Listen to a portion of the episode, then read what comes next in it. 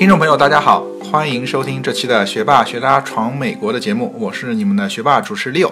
今天我们请来的是一位啊超级学霸，我们的小张同学。那首先请我们小张同学跟我们听众朋友打声招呼吧。嗯、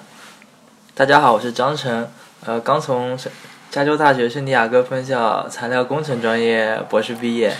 对，所以说啊、嗯，小张同学是风尘仆仆的来到 LA，然后的话，小张同学实际上，如果很多小伙伴有记忆的话，实际上之前也参加过我们一期节目，当时好像还是蛮久之前，两年前来我们节目做客，当时还是聊的啊、在圣地亚哥的一些吃喝玩乐和一些简单的学习情况吧。但是两年以后，他已经刚刚拿到了博士学位，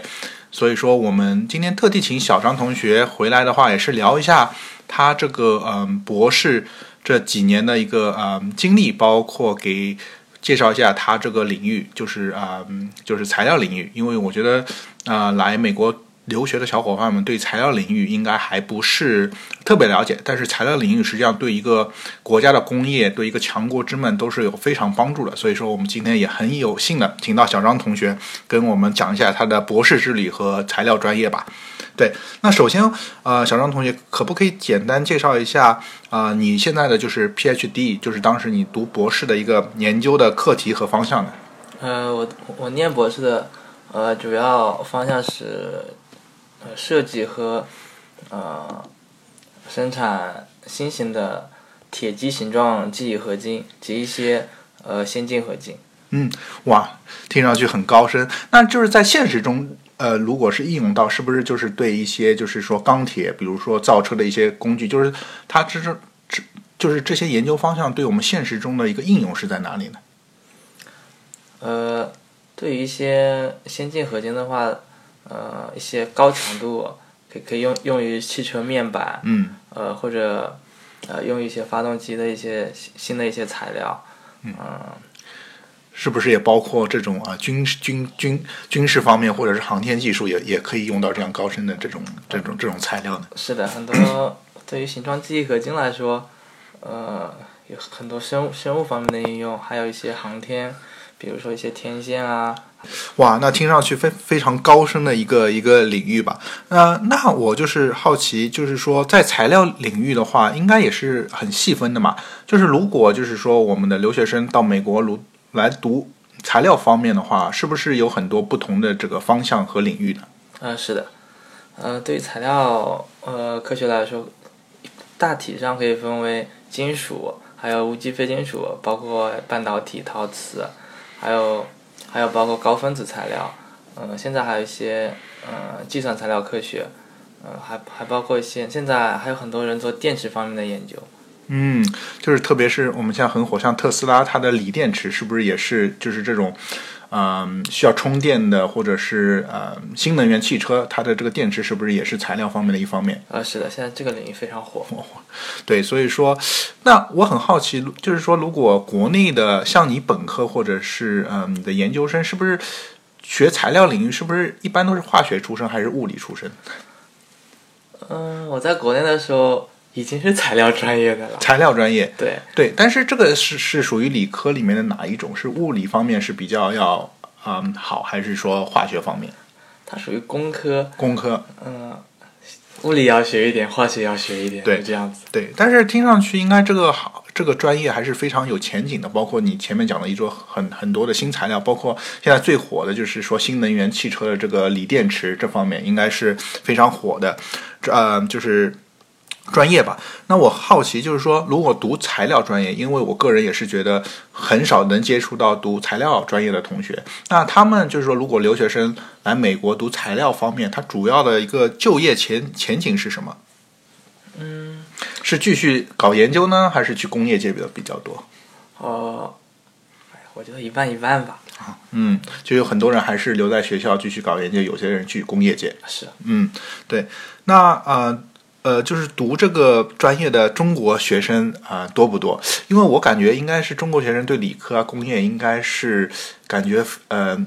应该是有些优势吧，不知道你你自己的认为，就是说读材料的话，啊、来美国的中国学生多多不多？然后的它的优势和劣势又是在哪里？嗯，来美国念材料中国学生现在还是比较多的。嗯我觉得优势来说，中国学生呢基本功比较扎实，嗯比较肯吃苦，嗯做实验比较勤奋一点。然后劣势就是，万一涉及到一些敏感材料的话，呃，就业比较有点有有有些困难。哦，对，这这边提到有可能也是最近有可能我们的川普总统对一些高科技的一些就是说一些封锁吧，是不是这方面对你们材料专业还是有一定影响的？啊、是的，对，但是我很好奇，你前面说的就是做实验，呃，中国同学是比较有优势。那做实验的话，嗯、是不是就是我个人好奇，就是在做实验的这个过程中是需要哪些哪些哪些技能呢？就是说中国学生的优势又在哪里？嗯，中国学生应该来说，呃，计算能力比较好一点，嗯然后动手能力跟美国学生来说，有时候会有一点差距，嗯但是中国学生会比较勤奋一点，嗯然后做的时间会比较多一点。可能美国学生一天工作可能呃五六个小时就差不多回家了，嗯中国学生可能就稍微时间长一点。啊，用勤奋去弥补，就是说有有些我们呃动手能力，但是这个动手能力，我觉得呃在我们呃就是说节目中也提到很多，就感觉好像整体中国学生有可能像前面小陈同学讲的，我们的理科、我们的运算能力都非常强，心算是碾压我们的美国同学，但是感觉从动手能力来说，不管是从小的那种动手能力，包括啊、这种这种，比如说做实验的这种动手能力，有可能都不如我们的美国同学。这是不是觉得是我们在这个本科教育或者是在中小学教育的话，有可能我们还是有可能是考应试为主，就是考试比较多，所以动手的机会上实验室比较少。而美国的啊、就是说嗯、同学他有可能从小就是有很多动手能力的机会，是不是这个影响到他们的这个动手能力的强弱？哎，是的，我觉得这跟平常大家呃成长的环境也有关系。嗯美国学生可能小时候就是父母亲影响，可能就会 DIY 一些什么组嗯装一些、呃利用工具箱组装一些家具啊，一些生活用品啊。嗯，这在中国好像比较 比较很少见。对，特别是我我呃亲有感受，因为在美国以后，就是说呃搬家好多次的话，每次有可能就是到宜家嘛，要去买买家具，很多都要自己组装。我感觉就是说、呃、来美国的话。包括美国也有很多，就是说有一个店叫 Home Depot，就是基本上你装修啊什么东西，所有的零件都可以买，只要你自己有动手能力。但是我觉得这个有可能是美国的呃同学就从小就锻炼了，就是说修修补补装呃就是呃装箱倒柜，有可能就是把这个能能力锻出来。包括学校应该也是呃有很多，但是我们国内有可能还是缺乏这样的机会吧，是吧？是的，嗯，对，但是小小陈同学觉得这个实验，那我很好奇，因为我觉得听上去这个这个专业还是比较苦。那我就是好奇，就是说你们一般就是，特别是你在博士的学习过程中，到底有多少时间是花在那个实验室里面？嗯，做实验时间是做实验的时间比较长，比如说我做一个样品，嗯我需要从熔炼开始，需大需要两天，嗯然后是热轧，呃，去氧化层、冷轧，呃，固溶，然后，然后最后在实效，大概做个样品大概要十天时间。这是在我比较熟练的情况下，刚开始每一步都要摸索，嗯然后每一步都有很多坑在，嗯嗯、所以花了好长时间，呃，整理出出一套比较，呃，呃，合适的一种呃工工艺工艺。对，但是这个过程中是不是对这个？我觉得有可能就是跟我们现实中怎么样去把钢铁，就是说造出来一个过程一样，因为你做的实验也是从原材料，然后有工艺，然后把它呃制造出这种这种新的材料，是吧？是的，对那我好奇，就是在这个这这个过程中，实际上做实验的话，你前面说就是简单的一个实验都需要十天，嗯，那每天要花多少时间在这个这个实验中？呃，大概十个小时啊。哇，那是实际上你这个博士的工作量非常非常不容易。对啊，因为设计新合金跟需要花非常大的精力。嗯，对，所以说我听上这个，你这个博士跟我们之前采访的很多其他方面的博士非常不一样，包括我们之前采访了很多就是做软件或者是 Double E 的同学，有可能他们这个呃大部分时间有可能不像你这样是要进实验室要做实验，很多还是写 paper 或者经济学的也是经济学的博士，大部分就是做些研究，然后嗯。呃就是呃做呃看文献，然后写论文。但是你这个好像是有很大部分时间都是耗在那个博博，就是说你的实验室里，而不是只是写论文而已，是吧？呃，是的，因为我觉得材料科学到目前为止还是一个呃实验科学。实验科学，所以说就呃一句名言就是实践出真理，是不是？你们这个就是完全是验证了这个要不断的实践才能出真理的。是的，也是也是一个知行合一的过程。对对，呃，那我好奇就是说，呃，就是听上去你这个专业是非常苦，我觉得不是很，特别是像你这样的读博士要至少五年，然后不停的时间花在实验室里，那有多少人能坚持下来？嗯，这这其实。也看方向，也看方向。对，有时候需要一点运气，运气好一点，有时候一个材料你就火了，时间时间比较短就做出来了。啊，然后运气不太好就一直做不出来，这是很。这很嗯经常发生的事情，所以说实践出真理，有些时候你实践了，它真理也不出来，因为这对也是有的。那在这个过程中，我就好奇，因为我们之前也采访过一些博士，因为博士这个生涯第一也是不容易，而且也蛮苦的。然后有些人就是在中中间或者转行，特别是做硬件的，有可能就是觉得啊。啊，去做软件有可能出路比较多。那我好奇，就是说，像你们这个专业，我听上去真的是是蛮苦的，是不是？中间有人会转行啊，或者是觉得，呃，我就不去做实验，我去转软件或者其他专业的呢？啊，是的，呃，也有人，呃，做到一半可能就转 CS，嗯，还有一些人就是转软件，可能从实验做实验的方面转到做计算材料科学，嗯，也是有的。因为为以后找工作方便点，方便一点。对，因为听上去你们这个专业有可能，像你说的，有可能要碰运气。对，不像 CS 或者是其他你说的那些，它的就是说社会的这个呃应用面这么广，有可能就是说你们非常精细或者是比较深，但是有可能找工作方面也是要凭运气，或者是看这个材料火不火。是的。对，那听上去这个专业真的是不容易。一个是你真的是有点像。呃，我们一直说的一个叫匠人精神，对吧？就是说你，你不是去看这个社会上需要什么，而是真的对这个行业去去去挖掘，然后去去去研究，然后去做实验。所以说，我觉得这个这个这个匠人精神，所以说如果没有这个匠人精神，我觉得也很难去支撑你去去做实，不断做实验，然后去完成你的博士学历吧。啊，是的，对。那我好奇，所以说像你说了这么多，也要看运气，但是。你前面说的应该是现在最火的，有可能是材料专业最火，就是那个锂电池，是不是？就是现在新能源汽车，包括特斯拉，包括国内很多新能源汽车，他们啊特别需要的这个这个，嗯，就是锂电池，是不是现在我们材料里面的啊最火的，也就是 C 位呢？我们所说，呃，差不多是储能材料，现在的发的论文都都比较高高的影响因子。嗯，对，但但是你当时有没有同学读这个这个这个专业？呃，我身边刚开始。你们同学念这种传统的金属材料，后来慢 也有一部分转到那个锂电池方面过去了。对，但是我好比较容易出成果，因为它时间周期比较短。嗯，对，那那那我好奇这个，那如果当时像你你的话，为什么就没有追这个热点呢？如果也去锂电池呢？呃，因为我觉得，嗯，金属材料还是一个国家工业的支柱，嗯，所以我觉得念这个专业。嗯，继续念下去，我觉得为社会带来的贡献可能也不会亚于锂电池。锂电池，是听上去锂电池现在是最火的，但是它有可能也是短平快，对吧？它有可能出出出成果的比较大。但是我觉得从小陈前面朴实的言语是一个国家的强国之本，有可能他觉得金属材料有可能就是说，虽然说时间周期比较长，但他有可能对这个领域还是非常有啊自己的兴趣，也是想做。给社会做最多的一个贡献嘛，是吧？对。学霸学渣闯美国，海外游子的大本营。我们用最真实的声音，带你领略美国校园的精彩纷呈，揭秘北美职场的苦辣酸甜，洞悉美的最前沿的资讯视角。不管你是学霸还是学渣，我们期待和你一起成长，一起寻梦，一起闯美国。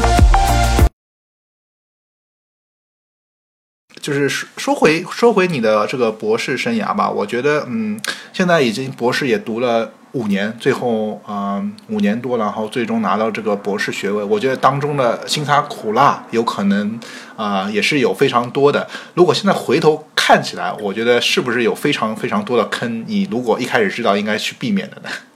呃，是的，对，那我们就聊一下吧，因为我觉得每个博士啊、背后都是因为五年真的在人生中也是一个不短的时间啊、也是人生中啊、最重要的一个时段吧。那像小陈同学在博士中啊、很多经历，有可能对我们之后在想来美国留学的呃小小伙伴，或者是想读博士的一个嗯啊、同学们有很多借鉴建议。那我们现在回头看一下。呃，到底有多少坑呢？因为我基本上我们节目也采访了很多博士，基本上我就是总结了一些，就是说比较呃读 PhD 很多人注重的一些方面。首先，嗯，我觉得有可能就是一开始选导师非常重要。嗯我不知道这方面小陈同学有有有自己的看法吗？是的，选导师非常重要，嗯，决定了你念博士是不是快乐的。嗯嗯，刚开始我到圣地亚哥的时候，呃，做金属材料的老师比较少，嗯，然后就选项不多。对选项不多，嗯然后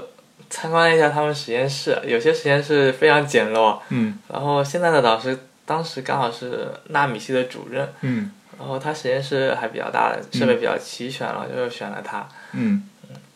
对。但是在这个路程中，是不是觉得呃这个导师是完呃就是呃一帆风顺呢？还是觉得当中这个导师有很多也是你慢慢察觉到啊，这个这个导师是不容易对付的，是吧？对啊，他有时候比较固执啊，有时候东西呃，有时候可能他设计的材料可能不太对，嗯然后他他比较很坚持，总是叫你做做做做下去，然后那那那有时候就只能做下去，然后只能做完以后可能说啊这个不可行，换一个材料，嗯然后前前后后其实他给我设计了大概十十几种材料，嗯。然后可能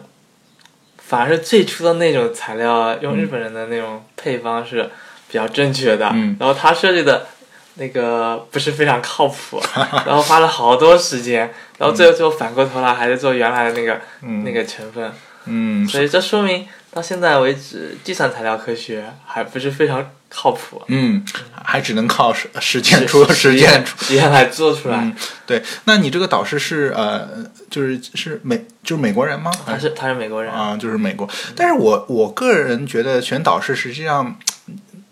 你自己也没有很多选项，有可能一开始也是就是说。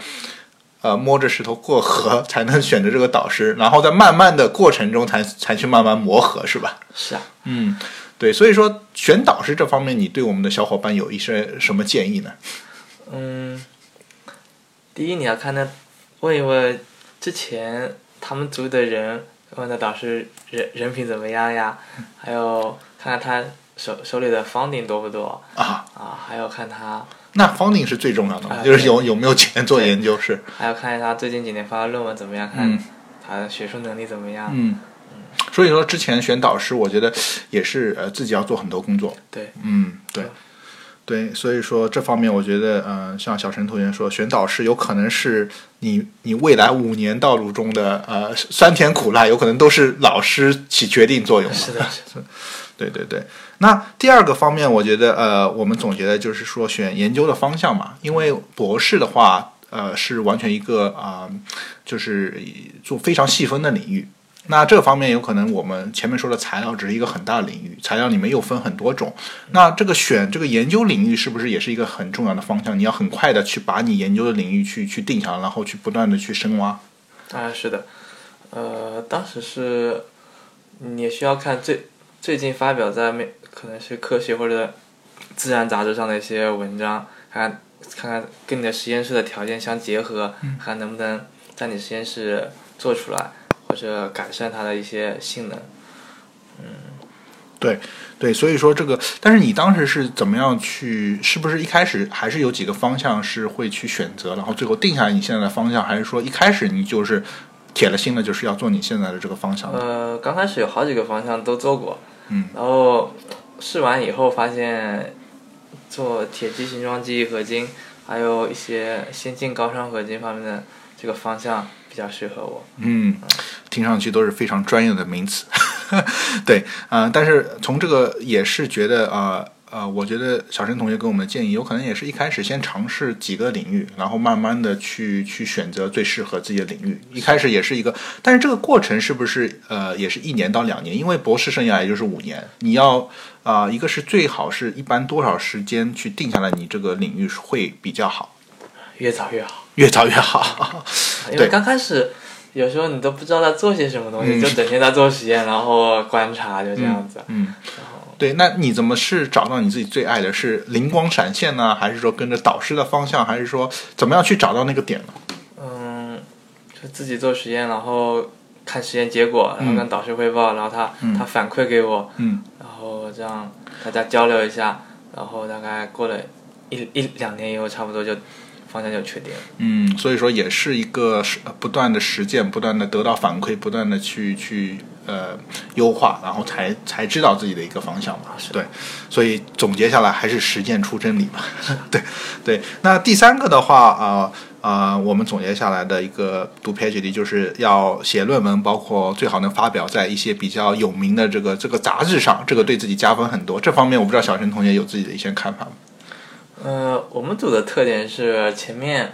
可能三四年都是在积累过程中，嗯然后最后一年快毕业的那一年，然后就狂发论文，嗯然后就刚开始前面三年我没没没有发过论文，嗯后来最后一年，呃，今年三月份开始开始写论文，嗯，呃，发了一共发了五，今年就发了五篇论文，嗯。呃，然后就就把所有五篇论文放在一起，就组成我那个毕业论文，嗯。然后每个组特点不一样，可能一些短平快的一些项目，比如电池啊这些，可能每年都要发发呃紧跟那个前沿的一些方向，趋势嗯对，你要你要多发论文，每年都要发。可能对我这种比较传统的金属业金属材料来说，稍微慢一点没关系。嗯，是，所以最说最重要的是一个积累的过程。一个前期的四年的积累，才能达到最后这第五年的一些论文的发表。是对，那图就是论文的发表里面有没有一些就是说技巧或者是套路？就是说你怎么样去让自己的论文在各大的最权威的这些杂志有就是露面的机会？这个完全是靠运气，或者是靠你论文的水平，还是说里面有一些呃套路的？呃，首先你呃对于材料来说，你一定要比较要有比较新的一些呃性能，嗯性能上的改善，然后你要紧跟前沿，或呃看看哪个方向是最火的。嗯比如说现在对金属领域的话，像高熵合金是比较火的，还有一些呃非呃非对称一些结构，呃也是比呃比较火。你把它相结合，最好是嗯把比较火的几个领域结合在一起，嗯这个时候你发论文会比较容易一点。嗯啊，所以还是要紧跟时时代的一个一个一个一个嗯脚步吧，是吧？对对。那怎么样让自己的论文能被那些嗯好，就是说能被那些大的，就是比较权威的这个杂志或者是权威的组织接受？这个完全还是靠你的论文的一个水平，是吧？是的，嗯，对。那说好论文以后啊，我觉得第四点，我们前面啊呃，我我们之前总结的也就是，在美国实际上读博士抱大腿也是非非常重要的一个。那。抱大腿的话，有可能就是导师啊，或者是其他一些大牛啊，在您这个领域。那我不知道小陈同学，特别是在你这个这个非常高科技领域的话啊，到底要抱谁的大腿比较有用呢？可能在学校的话，一般来说，嗯，如果你导师到了教授水平，水平还都不错的。嗯但是有时候你如果要发非常好的论文的话，可能都要带上一些院士啊，一些嗯。那这些院院士是在学校，他又是学校的教职人员，又是院士呢，还是这些院士是你要自己去去找到他们的？嗯，这要看你导师的那个呃关系网了。啊，对，所以说回到底还是，呃，回到我们第一点，选导师是非常重要的，因为导师的能力或者是他的 networking 实际上是给你带来了更多的资源嘛。是对对。那我好奇，这些在美国的这些院士，他们的话是不是就是，嗯，在美国评上院士是不是也是靠他们的科研能力，或者是靠他们这个这个发表论文的能力，还是哪方面才能在美国能当上这些院士呢？首先在科研方面肯定需要一定实力的，嗯然后呃人际关系一些他们呃呃处理也是比较好的，一般情况下都是比较嗯比较 social。嗯，那你现在有没有接触一些美国的呃院士，跟他们一起工作，然后觉得他们呃呃是不是就是说真的是水平是非常不不一般，非常厉害呢？呃，我看好多院士经常是在开会中，啊，就开基本上是开会，对，经常开会的时候会遇到他们。嗯，对，但是他们你看，已已他们应该在他们这个阶段已经完全过了，就是去实验室，有可能他们是到一个更高的领域去去做研究或者做演讲，或者是跟不同的一个一个一个也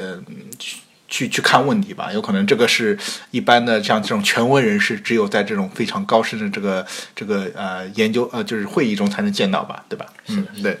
对，那还有一点的话，说完抱大腿的话之后的话，就是跟嗯，特别是在美国读博士和啊、就是说其他同学的一个相处，我觉得也是非常关键。因为这五年中，你的同学也是来自世界各地。那这个过程中，我不知道小陈有没有去有一些就是经验啊，或者是啊、可以分享给我们大家的。嗯，反正大家先做好自己的事情，嗯然后如果要帮忙的话，大家互相帮助一下。嗯像我们组里是，呃，一半美国人，一半呃中国人，嗯然后大家相处也都挺好的。反正有时候就去吃饭啊，一些，嗯大家都多聊一聊，多交流就好了。嗯，所以说也是一个互相帮助，呃，也没有一个竞争的关系吧。大家因为大家做的方向都是不一样的，嗯，对，所以说也是啊。那我很好奇，就是你们这个这个专业，一半美国人，一半中国人，基本上就没有其他的像我们的印度小哥哥或者是其他其他种族的人吗？我们组里就就一半天朝人民，一半美国人民。对，所以说有可能也是材料这个专业，现在中国和美国是世界上呃比较注重的吧。但是有可能呃像呃我们之前私下聊的工业界比较强的日本或者是德国、韩国，有可能他们这些基本上的啊、也因为他们自己的学校有可能在这方面，就是说德国的学校啊，或者是日本的学校，或者是韩国学校，他们自己的就是这方面的工艺或者这个专业非常强，也没必要去去留学了吧。嗯，是的，像德国马普所，他他就会招收很很多很多人，他嗯们自己国家的。好，日本呢，我发现日现在日本留学生还比较少。嗯，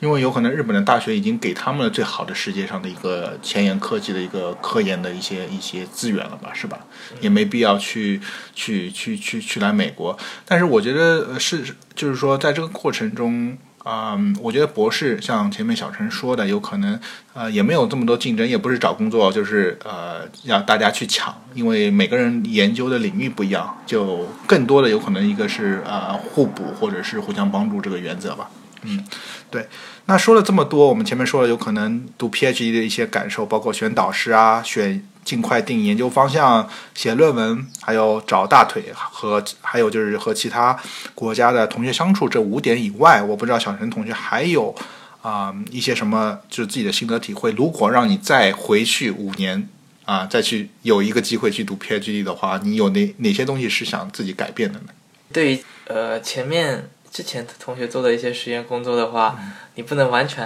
否定，呃呃完全肯定，完全肯定。对，你要抱着质疑的态度。有时候他们的数据是不准确的，然后然后呃你的导师却认为他们是对的，嗯，然后我就花了差不多两年时间来去来来来验证，对，来验证之前同学的一些实验步骤，发现他们是完全不对的，嗯。然后这比较很坑，呃，对，然后浪费我差不多一年多时间。哦，所以说 像你们这个材料领域做实验，就是拿来主义是没有用的，前人的很多成果也是不一定是正确的，一定要带着质疑的角度。还有一些论文里面的步骤，如果你完全按按照他的步骤来做的话，有时候做不出来的。他嗯他隐隐隐藏了一些关键的步骤，里面很多坑啊，关键步骤是他没有去提到呢，还是说他故没有写出来，没有写出来？对，嗯，所以说你们这个材料领域实际上步骤里面。步骤里面藏步骤，有可能水是非常深的吧，是吧？是的是的。所以说，小陈同学分享的这个是有可能是在你这个领域是特别注重要的，就是一定要不断的带着这个质疑的态度去，不管是多牛的论文，或者是多牛的这个步骤，包括前人的话，都是需要质疑的，要不你会走很多弯路对，。还要结合自己实验室的一些条件来做那些实验。这个有可能就是小陈同学到什么时候才是反应过来，有原来是需要这样做的。好，差不多一年多以后，一做了两年，然后按照之前那个美国人他毕业的那个研究生的步骤做我那个实验，啊，一直做不出来。然后发现样品一直不均匀，不均匀就不可能得到我要的那个性质。嗯然后，然后后来我把他的那个呃样品去看了一下，好像也不是很均匀，可能他的那个显微镜观察的时候，可能参数可能不太对。所以说你是呃用了一年多时间才去检验，原来它是呃很多步骤不对的，哇，这个时时时间也不短呐。对，那说了这么多，实际上我觉得呃非常就是说，小陈跟我们分享了很多就是在 PhD 领域的一些坑或者是一些他自己的心得感受，特别是我觉得对材料领域，我觉得跟我们其他的一些。呃，不同领域的 PhD 都非常不一样，特别是他这个需要实践出真理，不断进实验室去研究的这个这个专业吧。那之后的话，我还想就是说，嗯，更想了解一下小陈同学的下一步的计划是什么？呃，我可能会去加州大学呃尔湾分校，可能做一到两年的博士后，因为呃现在加州大学尔湾分校有全美国最好的透射电镜，对，能不能简单介绍这个这个专业名词叫透射电镜是吧？就是呃，不是我们的电竞电电子竞技是吧？啊不是不是不是，是 电子显微镜是啊，电子显微镜，嗯它能看到像最好的呃透射电镜，大家可以看到零点几纳米的那个尺寸，嗯然后就看到原子原子级别的一些呃原子级别的一些呃材料呃或者呃那个尺寸，尺寸，对，然后这样对于观察你那个材料的性质啊，一些解释一些机理非常非常有用。嗯然后再加上呃去的话，那边的呃导师是是个美国工程院院士，嗯然后去的话应该对我帮助应该会比较大一点。嗯，听上去这个大腿很粗啊。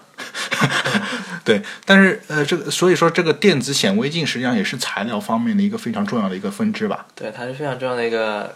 材料嗯性质观察的这种工具。嗯，对，所以说小陈同学呃之后的话，走的这条路还是学术专业，然后也是继续深造去读啊、呃就是说继续做博士后吧。对，嗯，对。那长期打算的话，你在博士后之后的话，会选择继续去做科研，或者是做啊、教授呢？呃，继续做研究，还是觉得会去工业界，然后做呃去工业界做更多贡献呢？呃，做完博士后以后，应该可能就是找一下呃教职，呃，